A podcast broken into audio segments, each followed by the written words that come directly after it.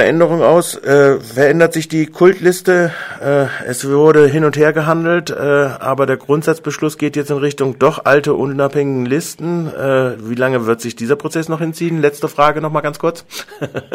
also ganz kurze Antwort. Die, der Prozess ist jetzt vollzogen. Ähm, wir haben das in unserer Liste äh, mehrmals sogar äh, abgestimmt über Stimmungsbilder und Abstimmungen und es ist jetzt klar, dass wir jetzt in die äh, UL wieder gehen und dort versuchen, die Kultur äh, weiter nach vorne zu bringen. Bei allerdings stärkerer Profilierung der einzelnen Listen, da wird es noch vielleicht kleine Korrekturen und Veränderungen in äh, der ganzen UL-Zusammenarbeit geben. Also da wird es noch spannende äh, Wochen und ja, Tage und Jahre genau. geben.